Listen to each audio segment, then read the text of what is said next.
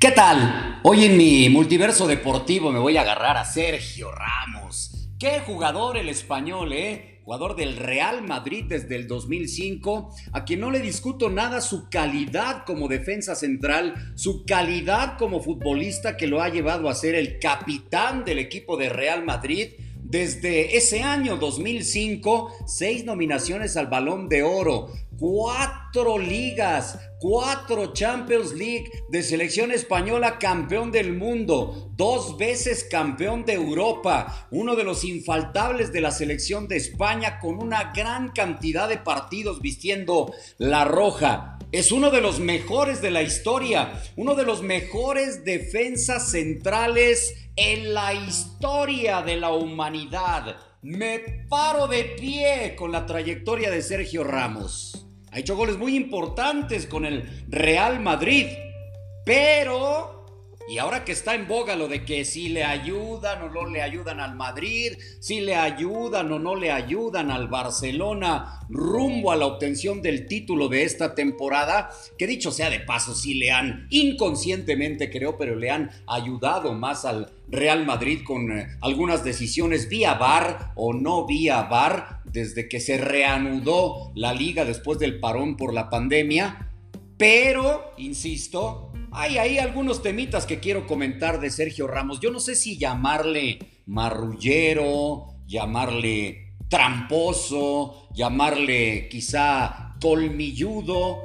Y pensando en lo que sucedió hace algunos días, en un partido en donde se da un pisotón y una pena máxima a favor del Real Madrid, se cobra el penal y se anota. Y hay otro pisotón en la otra área de Sergio Ramos sobre Raúl García del Athletic del equipo de Bilbao, que el árbitro no señala, no mostró ni tarjeta. Y era honestamente también, si quieren dejen la tarjeta a un lado ya si roja o no, era, era de penal. No me vengan ahora con que Sergio Ramos no se dio cuenta que iba a cometer el pisotón. Es un eh, jugador tan inocente que no se da cuenta que suceden esas cosas en el campo. Y me voy a ir un poquito más atrás, en aquella final en donde se enfrentaron Real Madrid y Liverpool, final de la Champions League. No sé si recuerdan aquella jugada sobre, sobre Salah,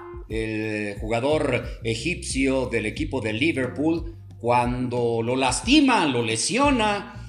Recuerdan que cae eh, Sergio Ramos jalando del brazo a Salah, lo lesionó y tampoco se dio cuenta, ¿eh? Lo dejó fuera de la Champions cuando el partido estaba incipiente. Aún no hubo tarjeta tampoco en aquel momento que creo yo que fue un punto de quiebre para que el Real Madrid allí obtuviera eh, su número 13 como título de la Champions League. La historia me parece que sí hubiera cambiado si Salah hubiera continuado en el campo. Eh, me parece también que cambió la historia de Salah eh, definitivamente porque en la Copa del Mundo hasta con Egipto hubiera sido otra cosa Mo Salah.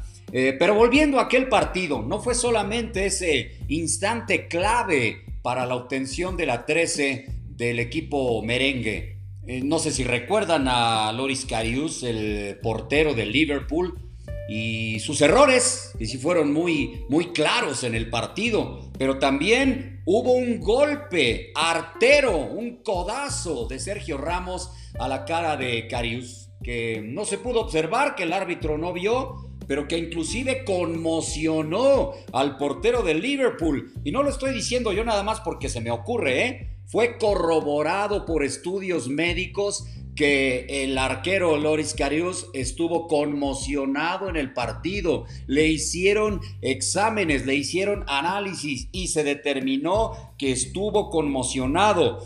No me digan que tampoco se dio cuenta Sergio Ramos. Por ahí hay algunas otras eh, situaciones similares que podría yo comentar de este formidable defensor central español que acaba de cumplir 34 años de edad. Algunas otras por ahí en momentos cruciales de liga, en momentos cruciales de Champions y que curiosamente no se da cuenta, no se da cuenta. Está en disputa un título